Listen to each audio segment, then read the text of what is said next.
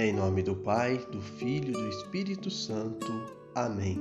23 de julho, sexta-feira da 16ª semana do tempo comum. A liturgia nos apresenta a parábola do semeador.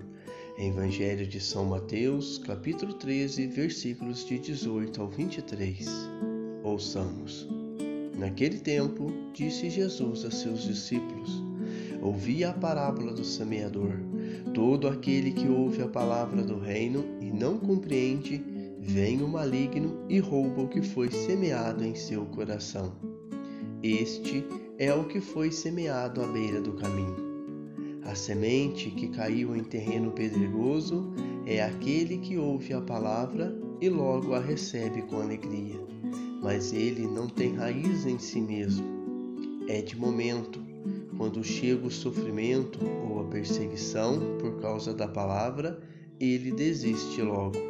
A semente que caiu no meio dos espinhos é aquele que ouve a palavra, mas as preocupações do mundo e a ilusão da riqueza sufocam a palavra, e ele não dá fruto.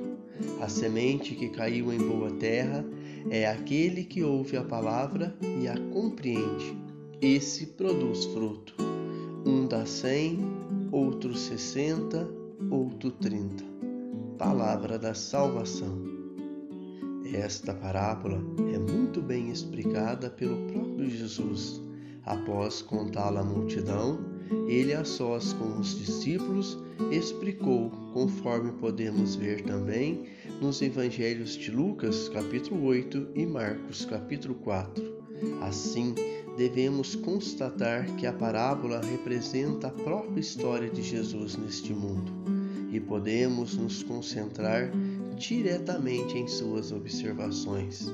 Jesus, quando falava, usava uma linguagem simples e servia-se também de imagens, que eram exemplos tirados da vida diária, a fim de poder ser compreendido facilmente por todos.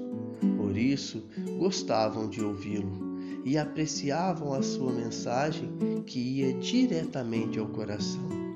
Não era aquela linguagem difícil de compreender que usavam os doutores da lei da época e que não se entendia muito bem, era rígida e afastava o povo.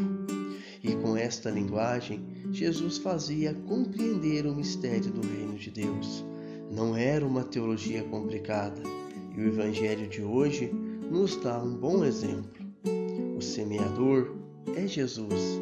Observamos que com esta imagem ele se apresenta como alguém que não se impõe, não obriga, mas se propõe, lança a semente. E nós, cabe-nos decidir se seremos férteis ou não. Mas, se observarmos bem o texto, podemos notar que o agente central desta parábola é o terreno, ou seja, cada um de nós. Jesus nos convida a fazermos um exame espiritual do nosso coração, que é este terreno onde cai a semente da palavra. Além do tipo de terreno, devemos nos atentar e nos policiar para o terreno fértil, mas com espinhos e ervas daninhas. Este vejo como o mais perigoso, o mais traiçoeiro. Muitas vezes deixamos que essas ervas cresçam em nossos corações. Começam pequenininhas e logo está tomando conta de tudo. Não podemos esquecer que a terra boa nasce tanto plantas boas como plantas ruins. Esses espinhos são os vícios que estão em contraste com Deus, que sufocam a sua presença.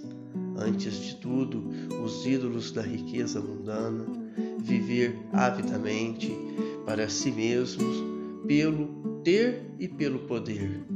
Se cultivamos estas sarças, sufocamos o crescimento de Deus em nós. Cada um pode reconhecer as suas ervas pequenas ou grandes, os vícios que habitam em seu coração. Aqueles arbustos mais ou menos radicados que não agradam a Deus e impedem que se tenha um coração limpo. É necessário arrancá-los, senão a palavra também não dará fruto. A semente não crescerá. A igreja nos oferece o sacramento da reconciliação, no qual todas essas ervas são retiradas. Aquele que ouve a palavra e a compreende, esse produz fruto. Quando alguém ouve a palavra do Evangelho e não procura compreendê-la, nem lhe dá valor, a esquece ou ignora, este não agrada a Deus. Esta pessoa não é capaz de produzir bons frutos, de passar os ensinamentos de Cristo à frente, de fazer com que a palavra ouvida se torne efetiva e prática no dia a dia. Tem ainda aqueles que, embora ouve, se anima, se alegra, mas não a compreende por completo. Diante de qualquer situação adversa, abandona o caminho do Evangelho.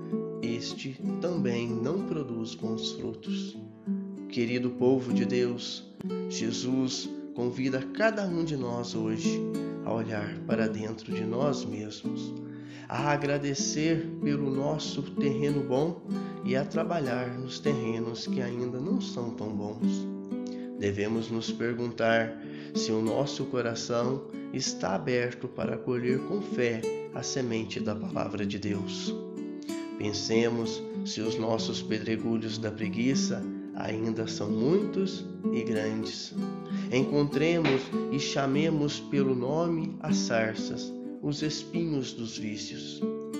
Encontremos a coragem de limpar o terreno, uma boa limpeza do nosso coração, levando ao Senhor na confissão e na oração as nossas pedrinhas e nossas ervas. Fazendo assim, Jesus, o bom samaritano, será feliz em realizar mais um trabalho, purificar o nosso coração, tirando as pedras e os espinhos que sufocam a palavra de Deus. Amém.